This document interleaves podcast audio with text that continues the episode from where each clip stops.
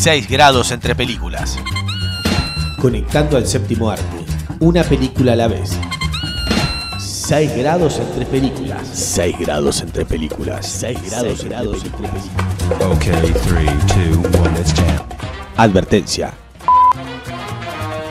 El programa que van a escuchar es un experimento radiofónico. Las conductoras no saben de lo que van a hablar. Deberán improvisar sobre la marcha y unir películas sin previa planificación basándose en las reglas de los 6 grados de separación. No sabemos qué resultará ni quién se ofenderá, pero imaginamos que va a ser bastante entretenido. 6 grados entre películas. 6 grados entre películas. Conectando al séptimo arte. Una película a la vez.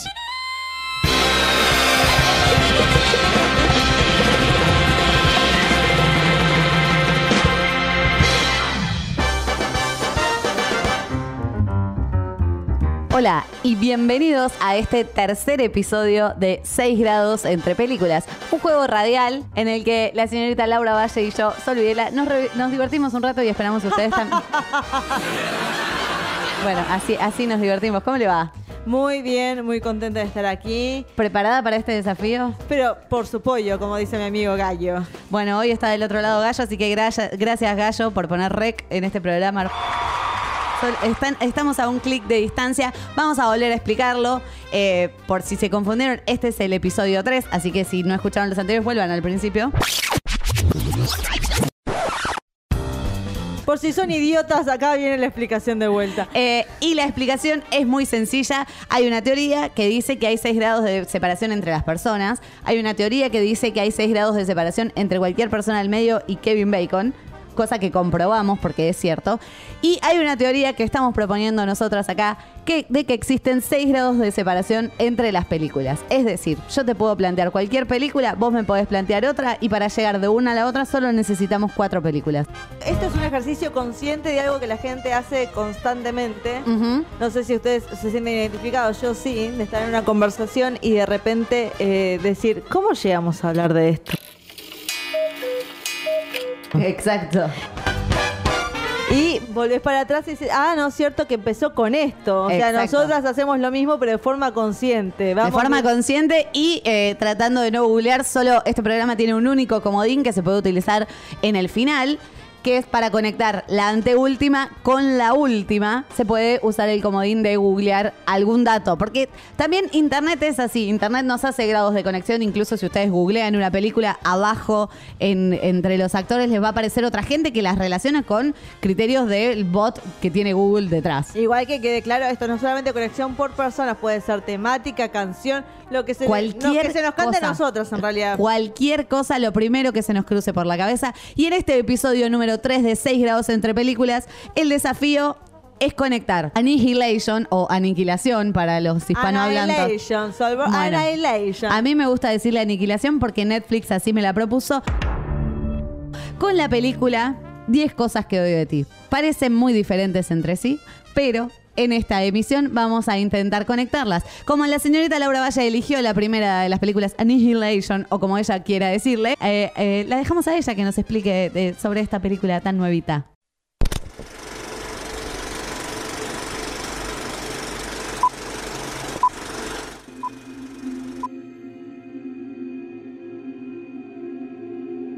Esta es una película extremadamente nueva, es de este año, y es del director Alex Garland, que tal vez ustedes no los conocen por nombre, pero es eh, su segunda película. La primera fue Ex Máquina, una película de ciencia ficción que disfruté muchísimo. Yo también, yo también.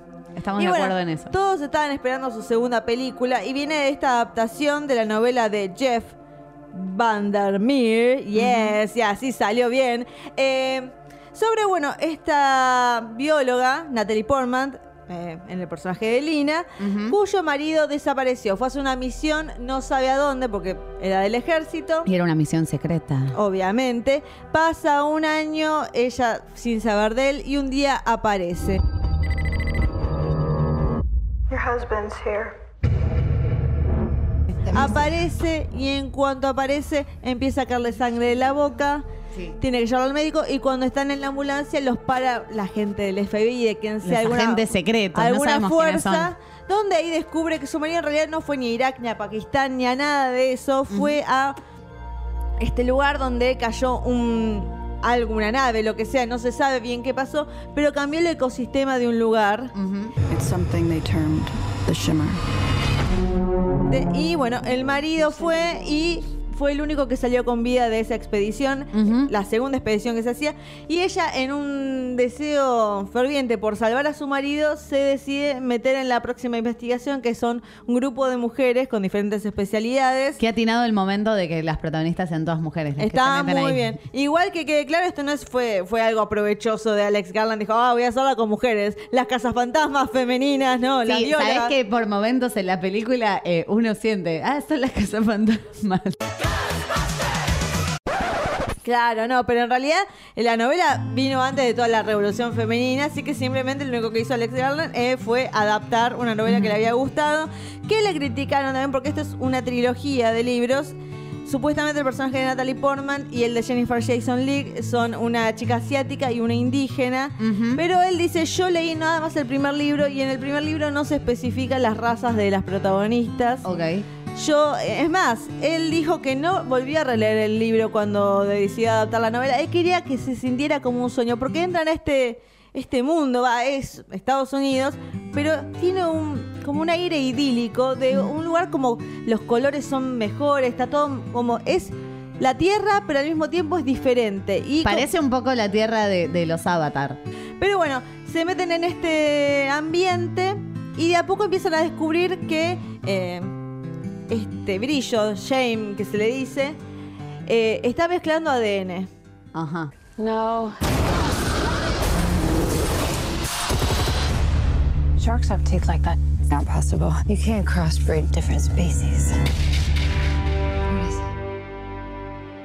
Y, ese, y todo lo que pasa por ahí se mezcla. Sí. No sé cómo explicarlo. Es muy difícil de explicar porque es una película que- casi Una- científica. Es una película científica. Quiero decir, esto es un dato personal. Yo empecé a ver la película porque se había hablado muy bien de ella. Y dije, bueno, vamos a ver esta cosa, a ver qué es. Quedé atrapadísima. El- a los 40 minutos era muy tarde. Me quedé dormida, pero el otro día dije, tengo que comentar esta película. Dije, Sí. vean Annihilation, Aniquilación, lo que sea. Véanla, es un peliculón. Y eh, esa misma noche dije, bueno, voy a ver la- lo El que me final. queda de la, la mitad que estoy entusiasmadísima. Cuando vi el final dije, uh, me van a recontraputear. Toda Eh. la gente que me conoce y que me hace caso de mis recomendaciones. Ah, porque yo tengo mucho poder. Sí, no, sí, pero sí, sépanlo. eh, es. Yo entiendo, hubo un problema con la Paramount que habían eh, propuesto hacer esta película, habían pagado y demás. Eh, el productor eh, dijo, porque le fue muy mal en las pruebas con la audiencia, y le dijo: Tenemos que cambiar el final. Sí. Y tenemos que hacer la Natalie Portman como más querible. Ajá. A lo cual el director y el otro productor, porque es una coproducción esto, dijeron: No, nos No. vamos a mantener firmes con esta idea. Entonces por eso la Paramount como que se corrió de un lado, dijo, bueno, vamos a promoverla nada más en Estados Unidos y en China. Sí. Y ahí se hizo un, con- un trato con Netflix con Sí. el fin de que se, se estrene en otros países por el streaming. Ok, mucha gente lo que, lo que le criticaba a esta película es justamente eh, me hubiera gustado más verla en una pantalla grande. Es que es hermosa, o Sí, sea, esa, es realmente es hermosa. Lo que tiene es que te atrapa a través de, bueno, la fotografía, el lugar, o sea, te da a entender, es como un ambiente muy raro cuando ellas se meten ahí, porque queda, es todo como un sueño, es como Alexandra, te da la idea de un sueño que no Sí. sabes bien lo que está pasando, bueno, esto pasa hasta el final de la película. Eh, y creo que eh, en la pantalla grande se disfrutaría mucho más. Yo la disfruté muchísimo igual, a pesar de que el a final... pesar a mí de ese final. El final a mí Yo no estoy de acuerdo. cuando llega una parte de la película, dije, uh, esto se está yendo al carajo. Acá es donde yo me retiro porque no Sí. entiendo nada más de lo que está pasando. Igual la disfruté.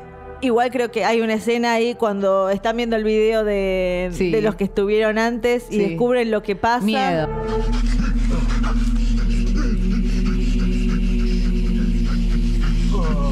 Te A da, mí me dio miedo. te da mucho miedo, te, te provoca una paranoia que Sí. entendés cómo la gente se puede volver loca estando ahí.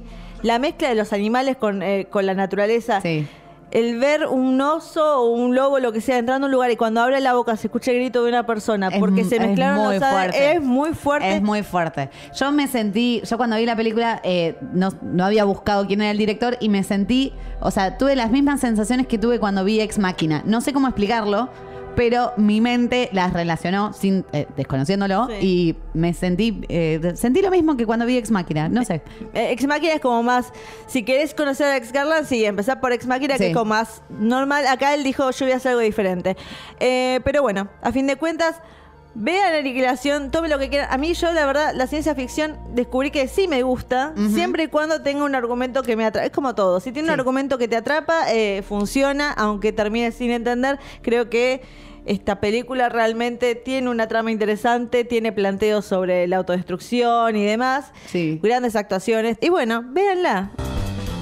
Ahora el desafío es llegar desde Annihilation, o como quieras llamarle, hasta 10 cosas que odio de ti.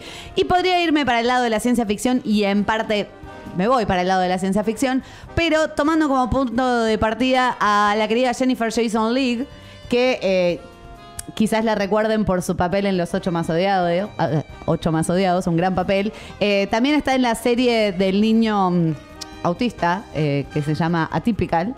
Pero si vamos más atrás en su carrera y vamos hacia el año 1999, vamos a encontrar una película también de ciencia ficción en la que ella es la protagonista.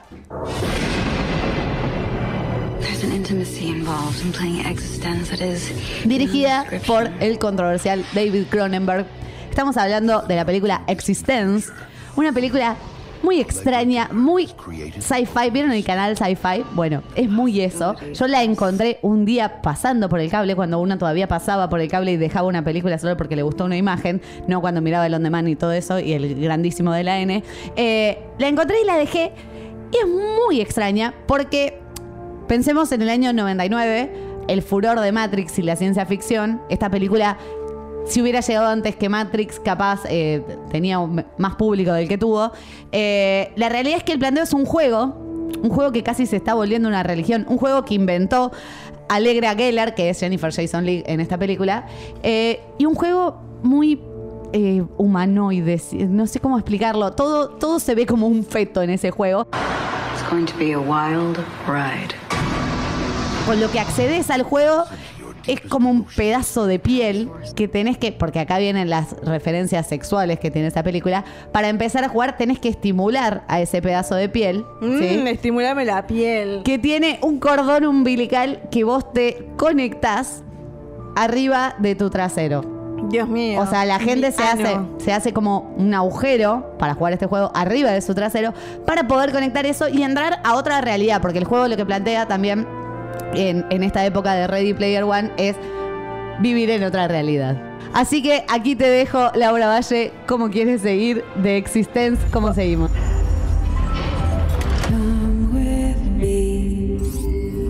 This is the Oasis. Puedo agarrarme de Cronenberg, puedo hablar de una historia violenta que era lo que tenía pensado originalmente. Pero pasaste a hablar de juego, juego, y la idea de uno conectándose y cómo uno mismo eh, participa de un juego eh, físicamente también. Y bueno, justo ahora se está estrenando eh, esta adaptación de Ready Player One, dirigida por el señor Steven Spielberg.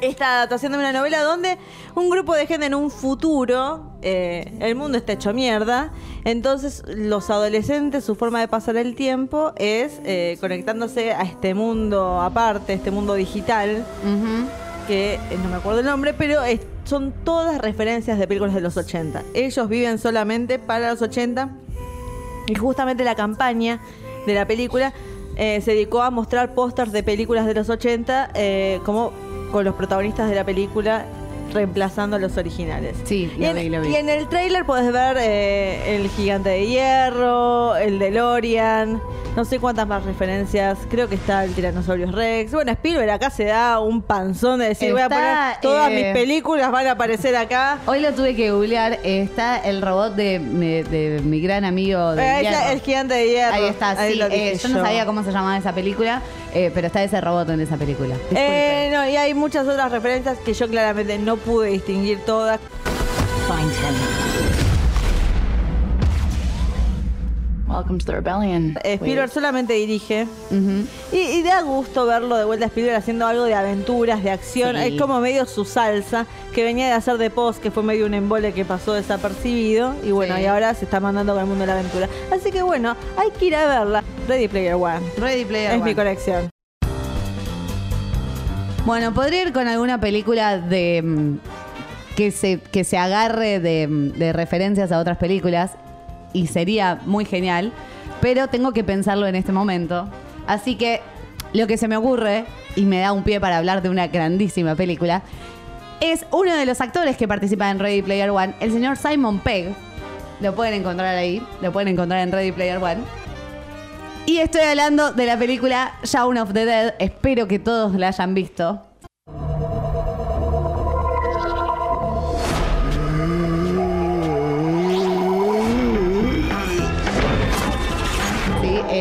La trilogía es parte de la trilogía Corneto de Edward Wright, que lo habrán visto el año pasado en Baby Driver, una gran película, si no la vieron, corran a verla. Bueno, Shaun of the Dead es una historia de zombies y de amigos que van a recorrer bares en Londres. Entonces ya no, está en Londres, está en las afueras, pero bares en Inglaterra a tomar una cerveza en cada bar después de no, eh, haberse visto durante muchísimo tiempo. Pero justo o casualidad está ocurriendo el ataque zombie en Shaun of the Dead. Shaun of the Dead.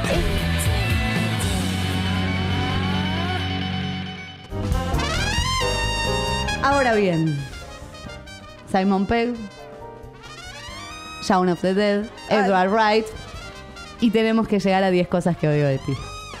Qué dilema, ¿eh? Qué dilema. Aquí es donde Laura Valle. No, acá no, acá todavía no. No, no, no. El comodín viene después, chicos, no se preocupen. El comodín viene después, pero igual estoy pensando a ver cómo quiero hacerlo, porque podría agarrarme de muchas cosas. Puedo agarrarme de Baby Driver, puedo agarrarme de Simon Pegg.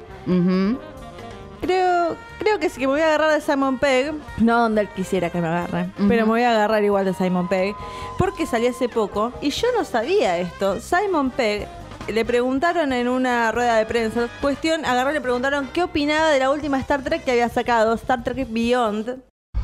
Well, that's just typical.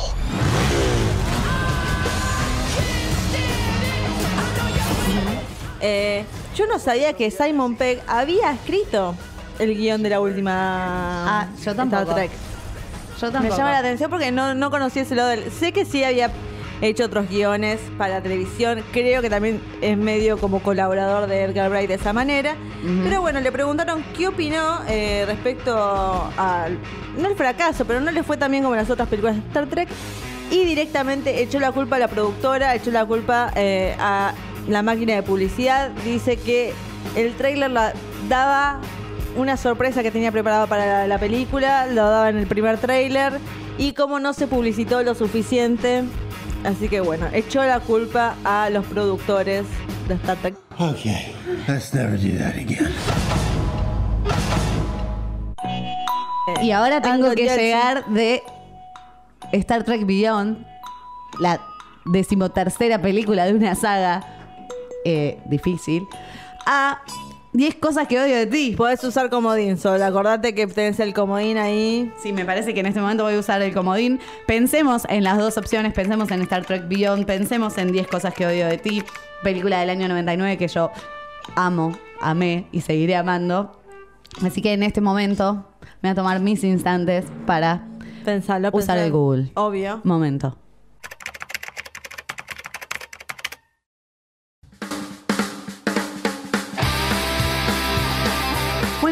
De usar mi comodín, pienso, pienso, pienso, en realidad yo no pienso tanto, acá piensa un poco Google y sus conexiones, eh, encuentro que Zoe Saldana es una de las protagonistas, creo que ya lo dijiste, en Star Trek Beyond. Yes. Hace de Nyota Ubura, ese es el nombre de su personaje, pero Zoe Saldana empezó haciendo películas para adolescentes, entre las cuales encontramos una película titulada Camino a la Fama, Me encanta. en la que comparte cartel con Susan May Pratt. ¿Quién es Susan, Susan May Pratt? Para aquellos que vieron y tuvieron el placer de ver 10 cosas que odio de ti, recordarán que eh, Kat tiene una amiga muy fanática de Shakespeare que sueña con encontrarse con Shakespeare. De hecho, en el guion original de la película estaba planeado que ella planteara tendencias suicidas durante toda la película. Ay, porque- tremendo. Sí, sí, sí. Iba a ser bastante más cruda la película. No iba a ser tanto una película de escolar, adolescente, historia de amor. You're just too good to be true. Can't take my eyes off of you. Mandela es Susan May Pratt. Y Susan May Pratt está en 10 cosas que odio de ti. Conexión, conexión. Conexión, conexión, clean, clean, se ha hecho la conexión. 10 cosas que odio de ti, esta película de 1999 que eh, si existiera mi videoclub todavía y le fuéramos a preguntar, yo creo que tiene 20 alquiladas por mí, 20 veces la alquiler. Yo la alquilé una vez y la grabé. Qué trucha que sos, Laura Valle. Yo, Piratería desde el VHS. yo la alquilé fácil 20 veces, eh, la miré sola con amigas, la miré de todas las formas y ahora cada vez que la encuentro, obviamente la dejo. Esta película dirigida por Jill Junger, que eh, no supo hacer otra película buena en su vida, la verdad, no. Eh, película que está basada en La fierecilla domada de Shakespeare, sí, aunque no lo crean, una película escolar de Estados Unidos está basada en La fierecilla domada de Shakespeare y tiene muchísimas referencias a este escritor. Empezando por eh, el apellido de Kat y Bianca, estas hermanas tan diferentes que van a la misma escuela. Y que eh, al fin y al cabo la, pequeña Bianca lo que más quiere es poder ir al baile y poder salir con chicos, pero su padre, que es un obstetra, que dice que se la pasa eh, viendo abortos de adolescentes, no les permite salir y le dice, bueno, la nueva regla es que si querés salir, tu hermana Kat, Julia Stiles, tiene que conseguir un hombre que la saque a pasear. Okay, you can date. When she does. But she's a mutant. What if she never dates? You'll never date. Oh, I like that. Ese criterio obviamente a Kat no le gusta ni un poco porque Kat era una adelantada a su época y dice yo no necesito ningún hombre en mi vida. Muy bien. Muy You bien go, por Kat. girl. Bueno, el apellido de estas hermanas son las hermanas justamente las hermanas Stratford. Stratford y eh, ¿qué relación tiene Stratford con Shakespeare? Stratford upon Avon es el pueblo donde nació William Shakespeare. Así que ahí tienen una conexión, aparte de estar basada en la, en Es la un. El personaje de Heath Ledger, que en paz descanse, eh, Patrick, se apellida Patrick Verona. ¿Qué es Verona? Eh, es el lugar donde se dice que ocurre Romeo y Julieta. De hecho, está el balcón de Julieta en Verona. Una mentira porque eh, Romeo y Julieta son personajes de una obra de teatro. Y el colegio al que van se llama Padua, otra referencia a William Shakespeare. Detalle, además, que el señor Heath compitió para hacer el papel de Patrick con, imagínate, Ashton Kutcher, ¿qué podría ser? ¿eh? Puede ser. Y Josh Harnett, obviamente, ganó Patrick para cantarnos a todos Can't Take My Eyes Off of You y derretirnos a todas.